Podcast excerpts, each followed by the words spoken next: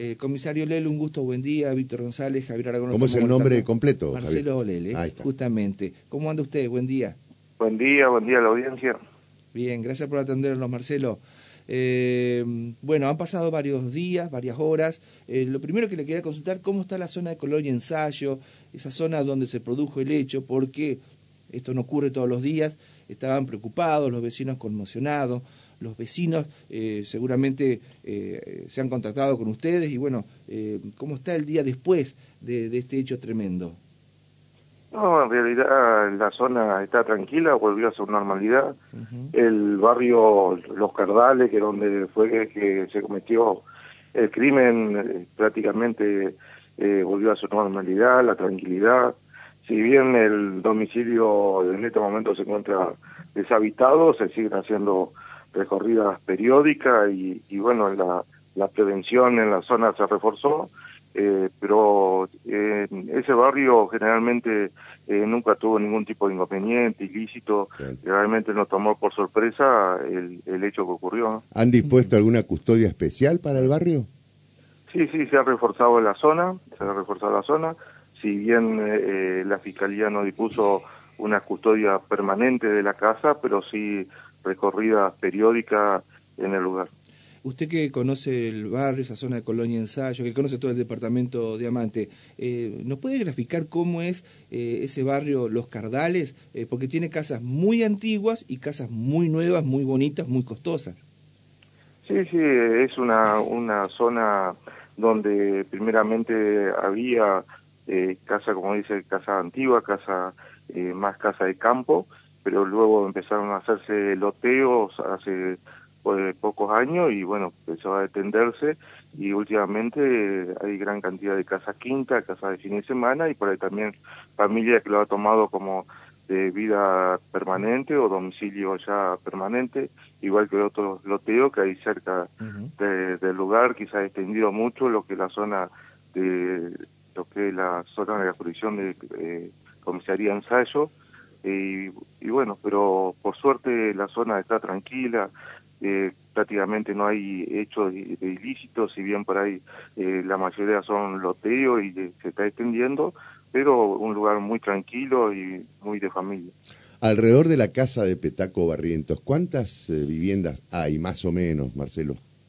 No, prácticamente está todo ocupado, prácticamente había unos, unos baldíos, un baldío lindante y después la mayoría está ocupado. Enfrente eh, también hay baldío, pero no sé si ese baldío eh, es privado o está destinado a alguna plaza, pero bueno, la mayoría de los, de los lotes o sea, están ocupados y están edificados. Está bien. ¿Usted integró la comitiva que llegó eh, a los pocos minutos del, de sucedido el hecho? Sí, sí, prácticamente junto con el fiscal, eh, primeramente el que se hizo presente fue el jefe de comisaría de la, de la jurisdicción, el comisario Reyes, quien puso en conocimiento de forma inmediata eh, a la superioridad. Eh, yo, si bien tenemos una, una distancia bastante eh, presencial de lo que es la jefatura al lugar, este, bueno, llegamos prácticamente junto con el con el fiscal y bueno, tomamos las primeras medidas, después se hizo presente el personal profesional, que es lo que es criminalística, inteligencia criminal, lo que es el personal de homicidio, quienes bueno se, se pusieron a disposición del fiscal y, realizaron las primeras pericias del lugar. Y con eh, respecto a los vecinos, eh, yo sé que están eh, dialogando la gente de investigaciones, de la departamental de Diamante.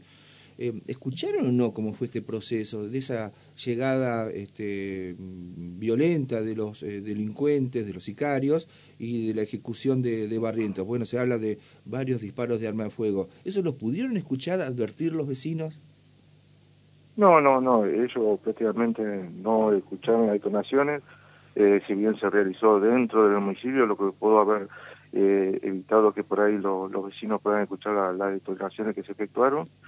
Eh, fue muy rápido, muy preciso.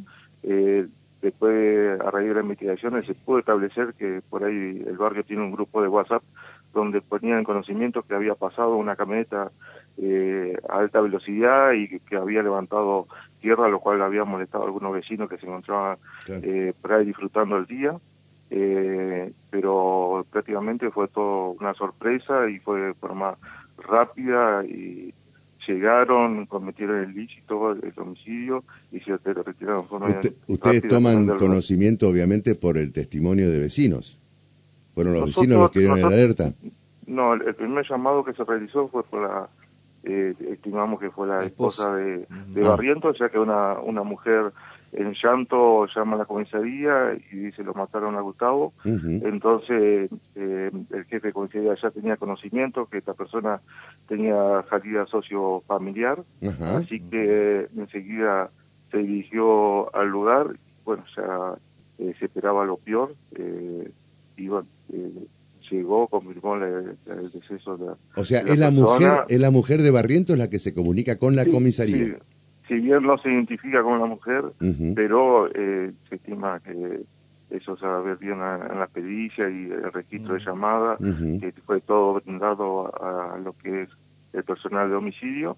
Si bien no, se identifica como una mujer, pero bueno, es una persona que llora, eh, le hace en llanto el llamado, manifiesta eh, eso le acabo de... Marcelo, ¿y ustedes, ustedes como autoridades policiales tenían conocimiento que Taco Barrientos tenía un, domicilio allí, una, residencia allí? Sí, sí, sí, totalmente. Bueno, nosotros a la comisaría nos llegó un oficio donde él se ponía en conocimiento que estaba realizando eh, salida sociofamiliar cada 15 días, generalmente los días sábados, pero eh, en primera medida eran dos horas y era acompañado del servicio penitenciario. Después ese beneficio se extendió algunas horas más y el servicio penitenciario optó por eh, dejarlo en la casa, retirarse, después pasar a buscarlo nuevamente, lo cual seguramente fue aprovechado por esta persona. Claro. Eh, en la, eh, usted estuvo ahí en, la casa, logró ingresar. Usted sabe que ayer me contaba una autoridad de, de la justicia que el hecho se da en dos minutos. En dos minutos llegan, muy bien este, organizados los, los delincuentes, se bajan, eh, forcean, eh, violentan la puerta lo ejecutan, eh, lamentablemente decimos por supuesto a, Barrientos, y escapan. En menos de dos minutos se produce el hecho, con una sincronización y un manejo de la información tanto externa como interna, sabiendo, por ejemplo, que no había custodia y que amigos de Barrientos tampoco estaban ahí, este, por ejemplo, dando algún tipo de garantías de seguridad. Sabían todo eso los delincuentes. Eh, sí, sí, totalmente fue así. Si bien eh, estuve presente en, la, en la primera, eh, los primeros minutos, eh, se hizo cargo el fiscal, quien impidió el ingreso a toda persona al domicilio hasta que no finalizaran la experiencia correspondiente. Eh, yo en ese momento opté por dirigirme luego a lo que al vial, ya que personal de comisaría vial, personal que tiene también de Diamante, me puso en conocimiento que posiblemente la camioneta estaba abandonado en un camino vecinal, así que opté por eh, eh, retirarme del lugar y irme a donde estaba la, la camioneta, por así ¿A qué hora encontraron la camioneta? Prácticamente eh, habrá pasado hora y media. Ah.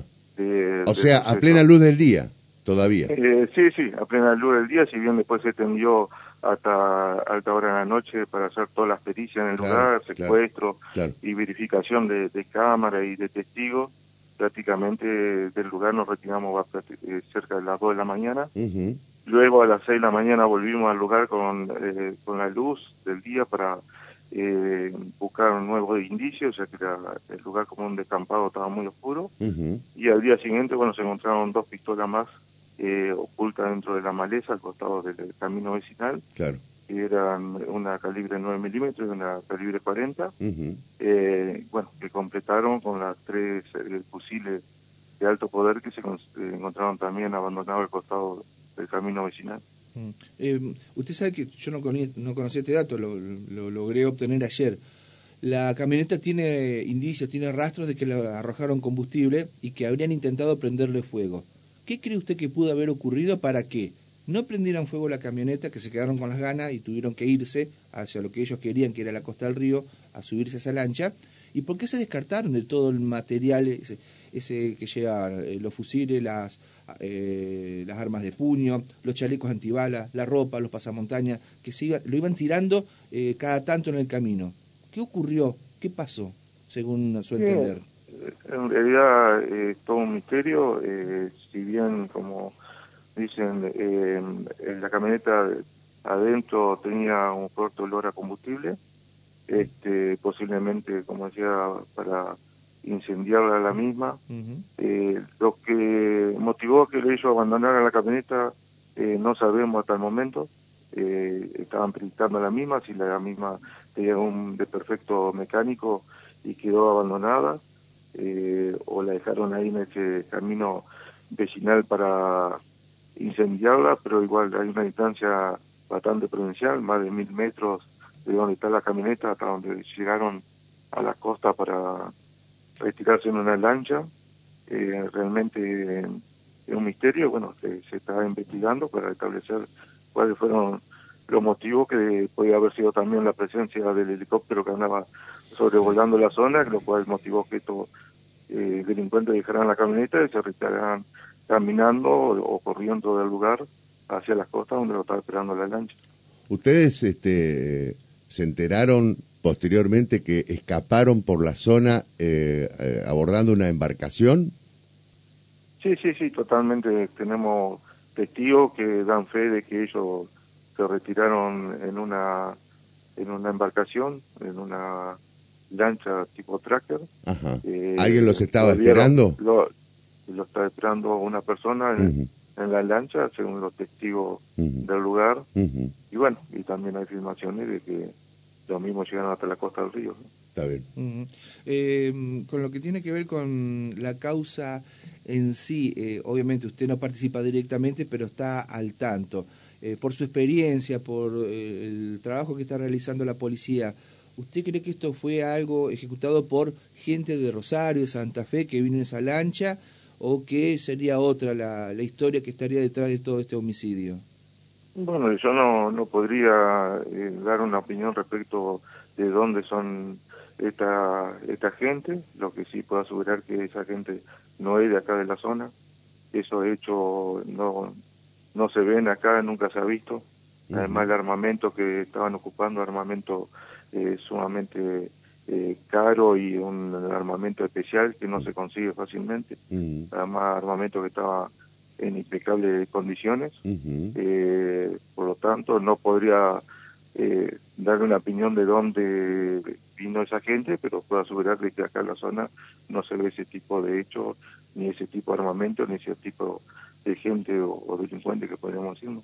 Por el aporte de los vecinos de los Cardales, esa camioneta, esa Toyota eh, color negra, vidrios polarizados, ¿había sido vista eh, días antes, horas antes, haciendo tareas de inteligencia en un lugar, en la casa de Barrientos? Eh, hasta el momento no podemos especificar, pero sí se está investigando, se está buscando filmaciones de distintos domicilios de días anteriores, a ver si el vehículo se lo ve circular en la zona, barrio cercano, también en la zona de Alviar, eh, pero bueno, eso está todo aportado a lo que es inteligencia criminal, tiene que hacer un relevamiento de cámara y la investigación y lo aporta a la división homicidio. Eh, y, y en, en, torno a esto, justamente, eh, ¿se puede informar si han visto eh, vehículos que hayan merodeado la zona días previos al, al, al asesinato?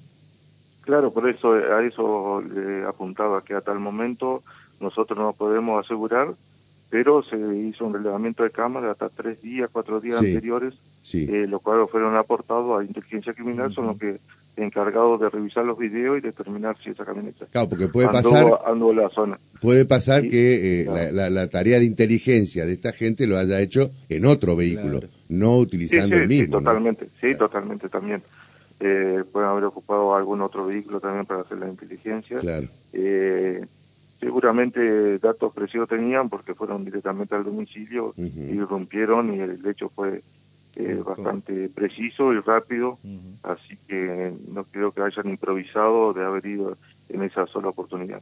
Cuando se fugan ahí desde Puerto Alvear hacia la costa del río para subirse la lancha, ningún vecino se pudo contactar con ellos, los vio, ninguno tuvo un contacto aunque sea breve, Eh, ¿Con ninguno se cruzó? Que sepa usted. No, no, no, no. El vecino, contacto con ellos no.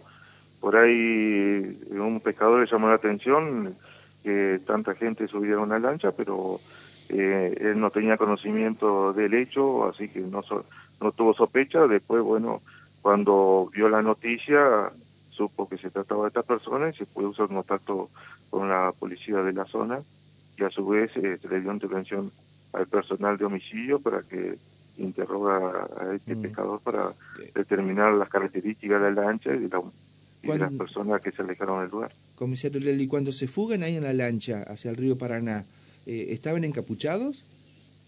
No, no, eh, ya prácticamente estaban a cara descubierta según los datos del pescador, pero él no lo cruzó eh, de cerca, sino lo vio de lejos, ya que él se encontraba pescando eh, en el río y lo vio la lancha en la costa y luego que cruzaron hacia el río Grande, Siria, pero como le digo, no le prestó mucha atención porque no tenía conocimiento del hecho y tampoco sabe si tomaron río arriba o río abajo, porque prácticamente no le dio importancia, solo recuerda que la lancha y la cantidad de gente que había subido a la ¿Cuánta gente había? Y eh, se calcula que eran ocho más eh, las personas que estaban en la ah. lancha. Ah, claro. Claro, por eso una, una lancha grande. Sí, sí. Para soportar el peso. Está bien. Ah. Pero bueno, estamos hablando de una cantidad mayor de personas que intervinieron en el hecho, ¿no? sí. Sí, sí, sí, a la costa eh, se habla de que se sumaron más personas, no se sabe si habían permanecido dentro de la camioneta o se sumaron en ah. el camino eh, a la costa, pero eh, aseguran eh, los testigos que eran ocho personas que llegaron al. Comisario, para ir finalizando, usted tuvo eh, en el rastrillaje, que recién nos, nos comentaba, encontró las dos armas de puño posteriores a esa localización a lo que había sido el primer encuentro de ah, eh, las armas de grueso calibre, estamos hablando de los fusiles. Eh, todo parece indicar de que Barrientos fue asesinado con una 9 milímetros. ¿Usted en esa localización encontró una 9 milímetros que habían tirado al pasto? Sí, sí, eh, se encontró una 9 milímetros y una calibre 40 que similar a, a la 9 milímetros, nada más que el proyectil eh, un poco de mayor poder. Eh, las pericias irán de determinar si es la, el arma homicida o si o se ocupó otra arma más que se puede haber llevado eh, los autores del hecho, pero todo se va a determinar una vez que se haga las pericias correspondientes y se haga el cotejo con los proyectiles extraídos del cuerpo o la vaina servida que quedaron en el lugar. ¿Tienen datos de la camioneta? ¿Dónde está patentada? Datos, de la camioneta tenía una patente de una Surán, eh, que esa camioneta, según me manifestaron, podía tener pedido de secuestro en Santa Fe. Y la camioneta, la SRW 4 de Toyota tenía pedido de secuestro de la ciudad de Rosario. Ah, que había sido robada en Rosario. Claro. prácticamente en el 2021, más o menos esa fecha, tiene pedido de, de, secuestro. de, mm. Claro, que había sido sustraído. ¿Y la patente era de una Suram? Habían cambiado. De una Suram. habían cambiado. Claro. Marcelo, la última de mi parte, a ver, sí. Eh, ¿Usted cuántos años tiene de carrera en la policía? Y me queda el último año y ya me estaría retirando. está bien, hace muchos años que está trabajando, está muy bien. No, le digo, eh, le debe generar preocupación este hecho, más ahí en la zona de Diamante, que es una zona tranquila, muy, muy linda, eh, para ir a descansar. Eh, ¿Esto puede provocar un antes y un después en la seguridad pública de Entre Ríos por las características del hecho, digo? O, cómo lo toma usted personalmente? ¿Por su experiencia, digo, por su trayectoria? Sí, o sea, uno por ahí piensa que esto pasa como todo el mundo dice en las películas nomás, pero bueno, eh, es una realidad lo que está sucediendo. Nosotros nos tomamos por sorpresa acá en la ciudad de Diamante, una ciudad tranquila, como bien decía. Estos hechos no, no suceden, seguimos con los hechos menores, por ahí la supresión de cosas que por ahí se descuida eh, la gente afuera en la calle, poco hechos violentos, casi ninguno. Eh, pero bueno, eh, por ahí nos hace abrir los ojos un poco y por ahí cuidando un poco más. Y bueno, será reforzar un poco más la seguridad, será de capacitar un poquito más al personal, no sé si capacitar o, o por lo menos eh, darle algunos algunos consejos, sobre todo el uso de chaleco y otro tipo de armamento, mm. este, que por ahí finalmente el personal más de campaña y, de esta zona por ahí medio reacio usar el, el chaleco, lo cual nos puede salvar la vida, pero bueno, será de equipar un poco más personal y estar un poco más atento a estos eh, tipos de ilícitos que pueden ocurrir en cualquier momento. Comisario Marcelo Lel, gracias por habernos atendido. Un gusto como siempre. ¿eh? No, por favor, gracias a ustedes y que pasen un buen día. gracias. ¿eh? La palabra del subjefe de la Policía de Diamante. Queríamos hacer una reconstrucción, porque fue uno de los